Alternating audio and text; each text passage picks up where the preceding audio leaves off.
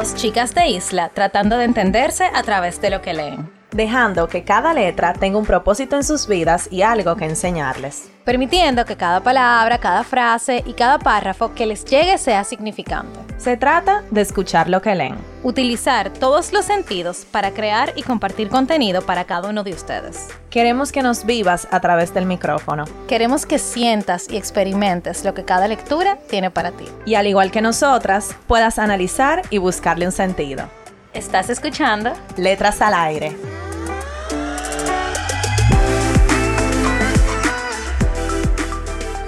Hola a todos y todas, bienvenidos a otro viernes de Letras al Aire. Espero que estén teniendo una super semana, que hayan tenido una semana tranquila, llena de productividad, de cosas buenas y que ya fin de semana están con sus hosts favoritas, Carol y Nicole. Hello y bienvenido febrero, el mes del amor y la amistad.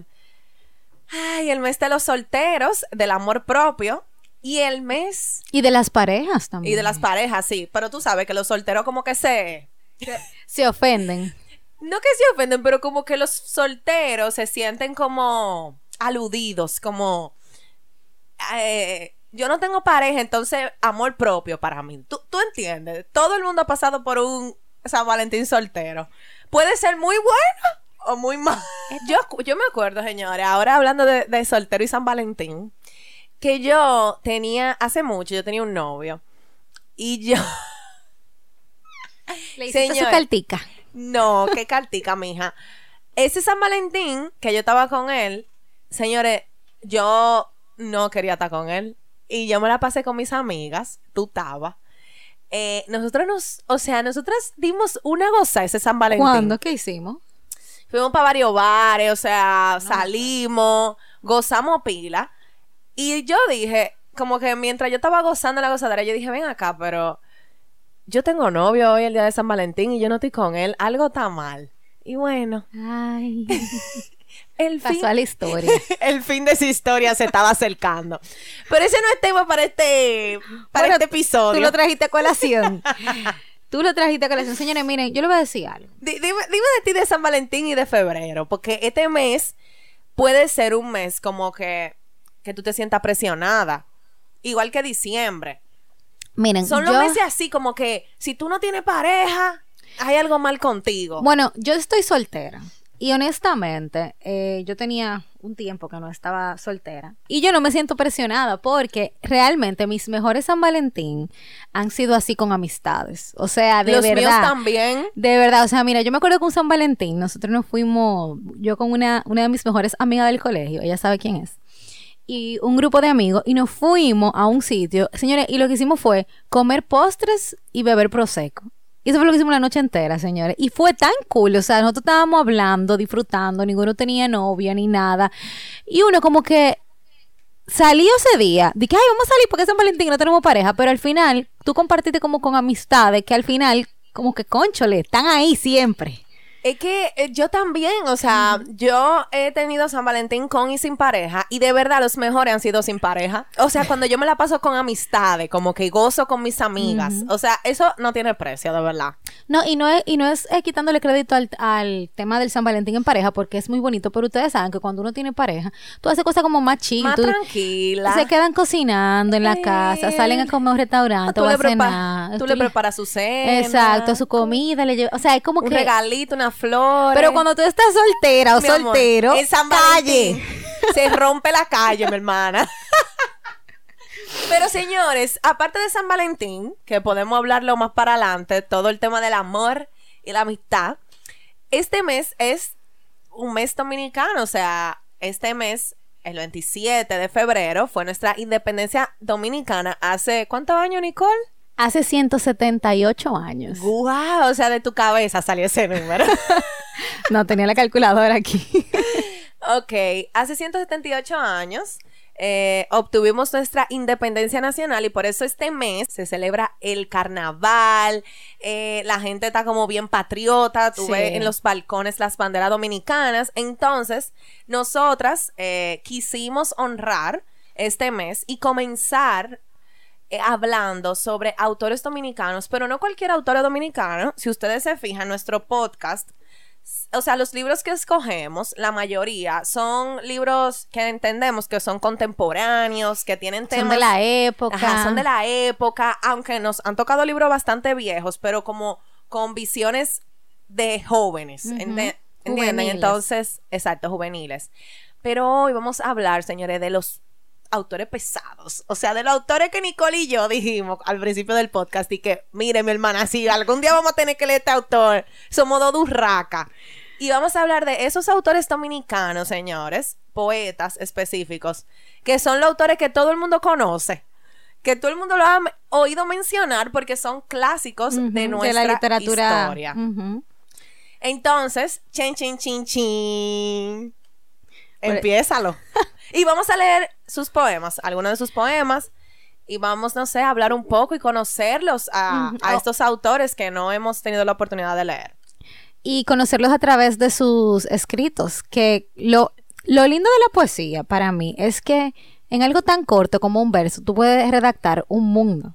Señores, y de verdad, o sea, yo creo que todo en algún momento hemos escrito un poema.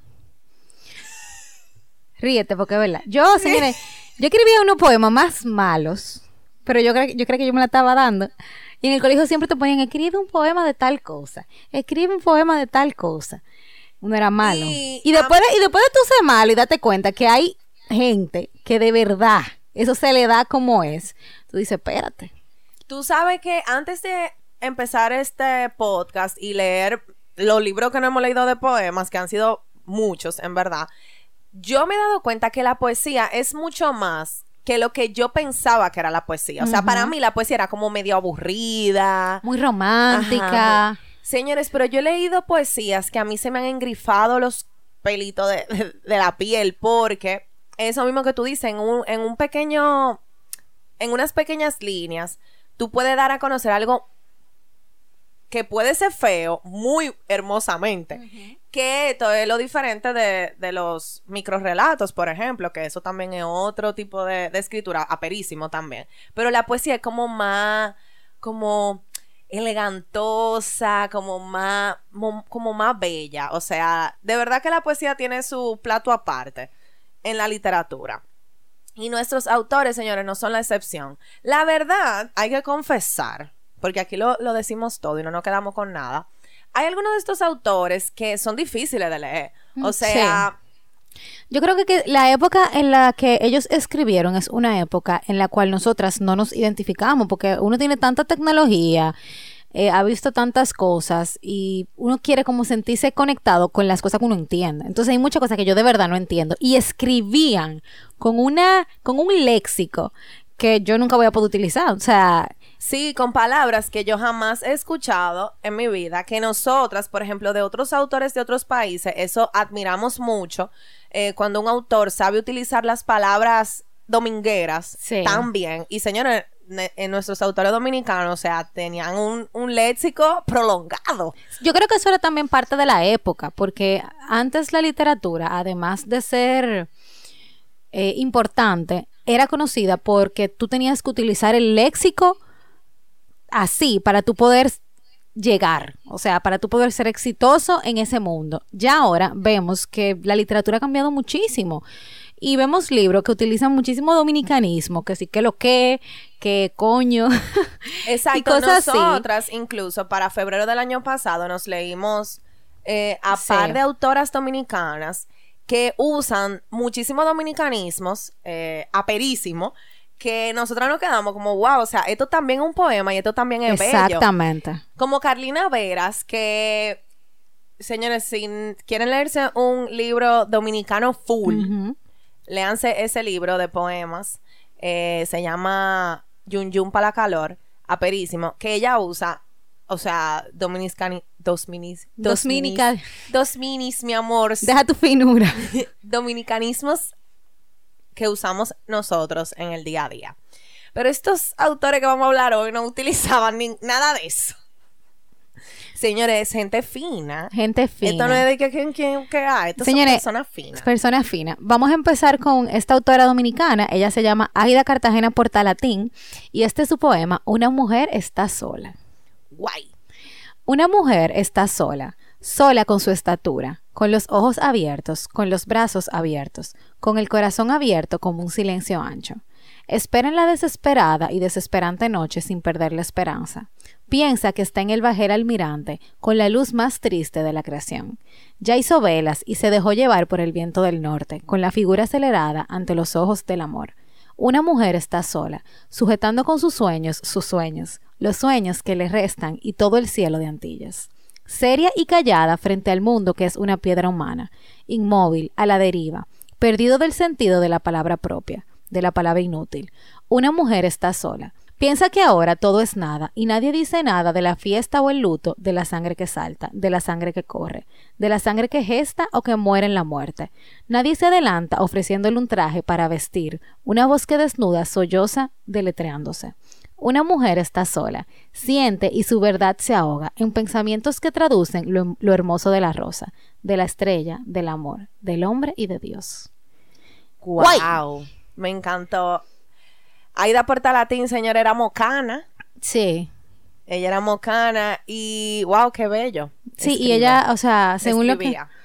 Escribía. Escri- escribía hermoso y según lo que veo aquí, ella era una persona eh, que le interesaba mucho el tema de la humanidad, muy preocupada por el ser humano, por las limitantes de disfrutar la libertad, señor, en una en un tiempo en el cual aquí la mujer, como creo que en muchos países de Latinoamérica, tenía muchas prohibiciones. Me gusta mucho este poema porque yo lo había, yo lo había leído y ahora leyéndolo me acordé.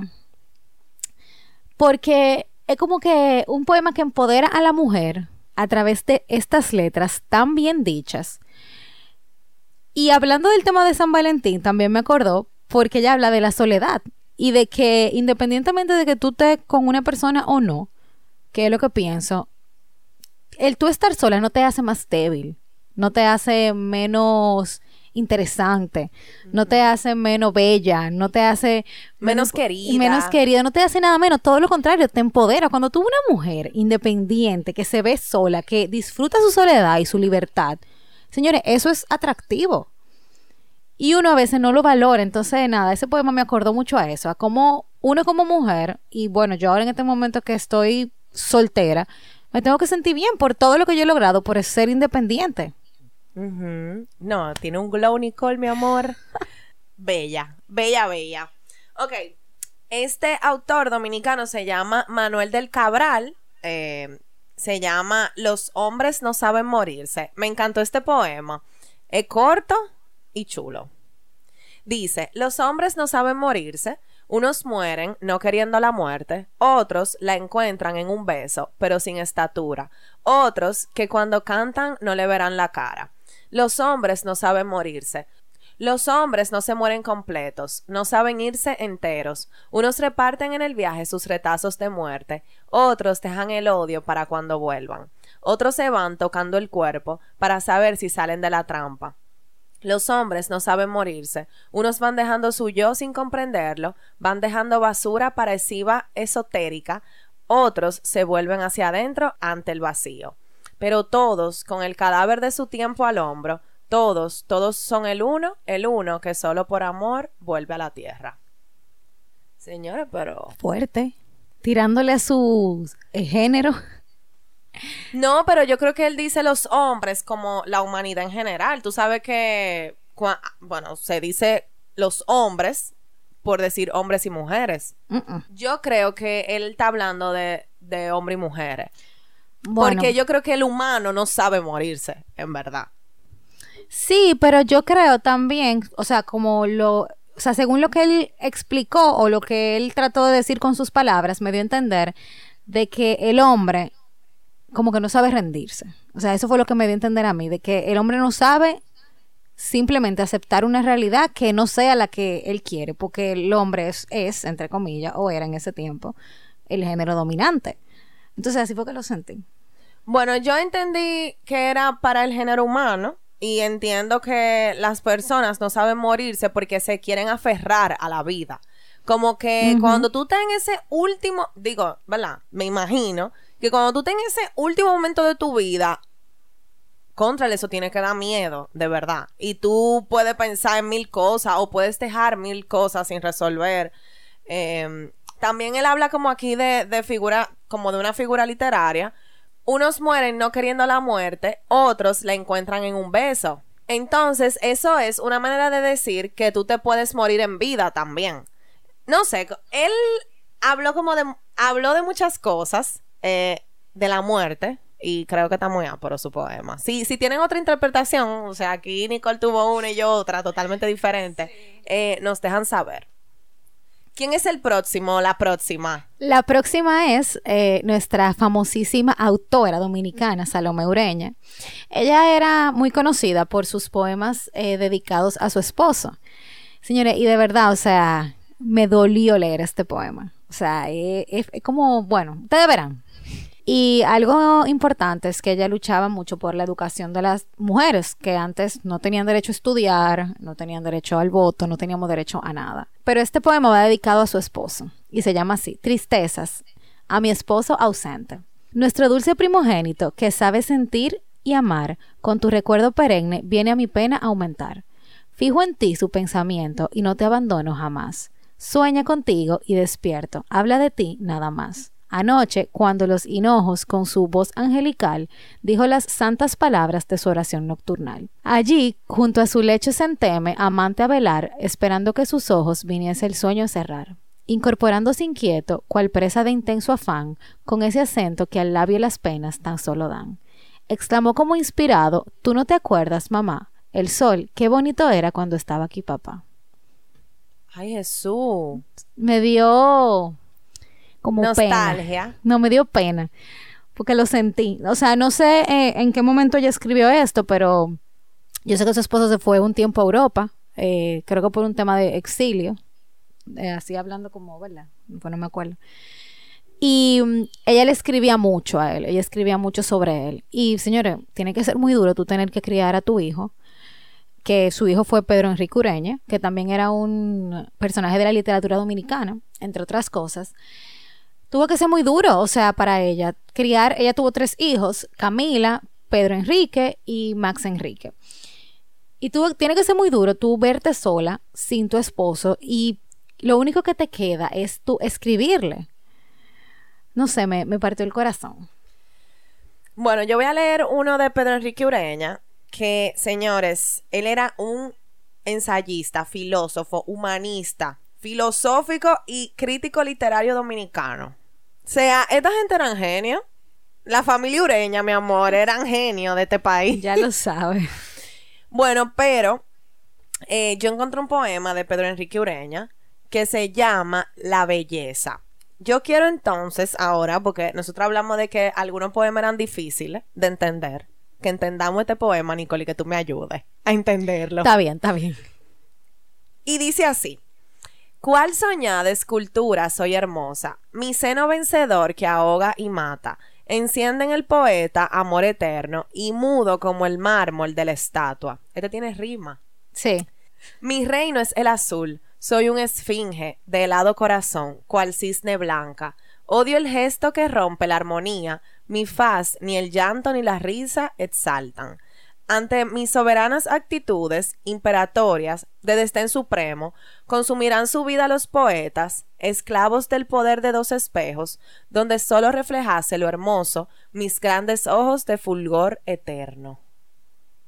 ¿De qué tú crees que es? De la belleza de la poesía. O de. Sí, o sea. Dios mío, yo, yo, yo, yo interpreté otra cosa totalmente diferente, te voy a decir ahora.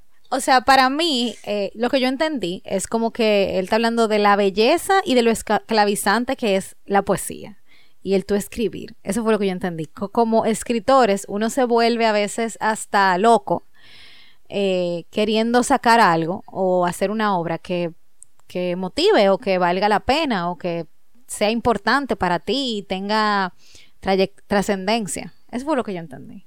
Bueno, yo entendí, señores, que él estaba hablando de una mujer prostituta.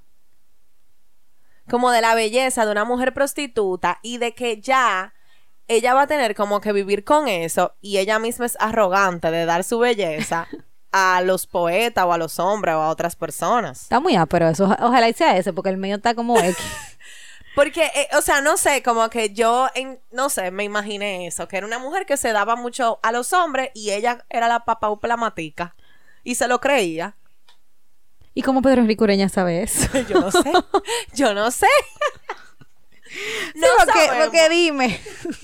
No Y en esos tiempos, que eso se juzgaba todavía muchísimo más de lo que se juzga ahora. Bueno, no sé. Esa fue mi interpretación. Entonces, si ustedes tienen otra interpretación, señores, díganos. Bueno, señores, y ahora vamos a eh, leer un poema de un autor dominicano, pero más patriótico. Es sobre Pedro Mir y se llama Si alguien quiere saber cuál es mi patria. Si alguien quiere saber cuál es mi patria, no la busque, no pregunte por ella. Sigue el rastro goteando por el mapa y su esfieje de patas imperfectas. No pregunte si viene del rocío o si tiene espirales en las piedras o si tiene sabor ultramarino, o si el clima le huele a primavera. No la busque ni la ni la alargue, ok. No la busque ni alargue las pupilas. No pregunte por ella. Tanto arrojo en la lucha irremediable y aún no hay quien lo sepa. Tanto azaro y el fulgor de resistir y aún no hay quien lo vea. No, no la busque. Si alguien quiere saber cuál es mi patria, no pregunte por ella.